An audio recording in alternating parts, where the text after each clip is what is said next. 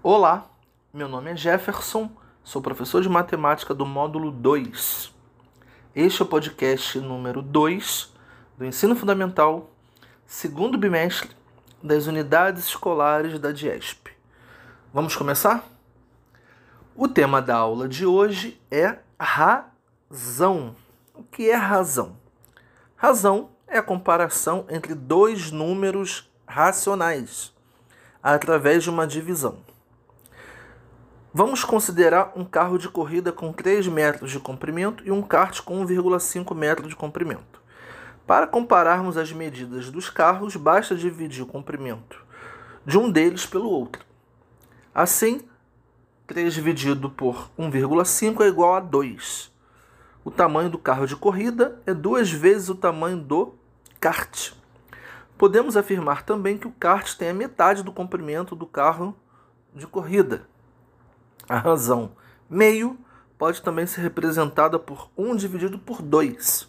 Isso significa que cada metro do kart corresponde a 2 metros do carro de corrida. Denominamos de razão entre dois números A e B, B diferente de zero, o quociente A dividido por B. Vamos falar também sobre é, razão entre grandezas diferentes. A razão entre grandezas diferentes é a divisão entre as medidas dessas grandezas. Grandeza é tudo aquilo que pode ser medido, como distância, tempo, massa e etc. Com os resultados desse tipo de cálculo, podemos observar alguns fenômenos, como quantos quilômetros podem ser percorridos com apenas um litro de combustível. Então, vou citar é, agora apenas dois exemplos de razão entre grandezas diferentes. O primeiro exemplo é consumo médio. A razão consumo médio é o resultado da divisão do espaço percorrido pela quantidade de combustível gasta no percurso. Exemplo: Bia foi de São Paulo a Campinas, dando um total de 92 quilômetros no seu carro. Foram gastos nesse percurso 8 litros de combustível. Qual a razão entre a distância e o combustível consumido? O que significa essa razão? Então basta dividir 92 por 8, vai dar 11,5 km por litro.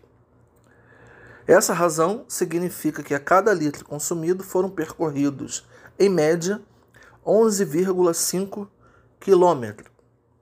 O próximo exemplo é velocidade média. A velocidade média é uma razão entre grandezas diferentes e é calculado pela divisão entre a distância percorrida em quilômetros pelo tempo gasto no percurso, em horas. Exemplo: Moacir fez o percurso Rio-São Paulo total de 450 km, em 5 horas. Qual é a razão entre a medida dessas grandezas? O que significa essa razão? Mais uma vez, divida 450 por 5, vai dar um total de 90. É, essa razão significa que a cada hora foram percorridos, em média, 90 quilômetros. Então, existem mais razões especiais, como é, escala, e tem muitas outras. Eu vou deixar duas atividades propostas, façam, recorram ao podcast, ouçam para relembrar.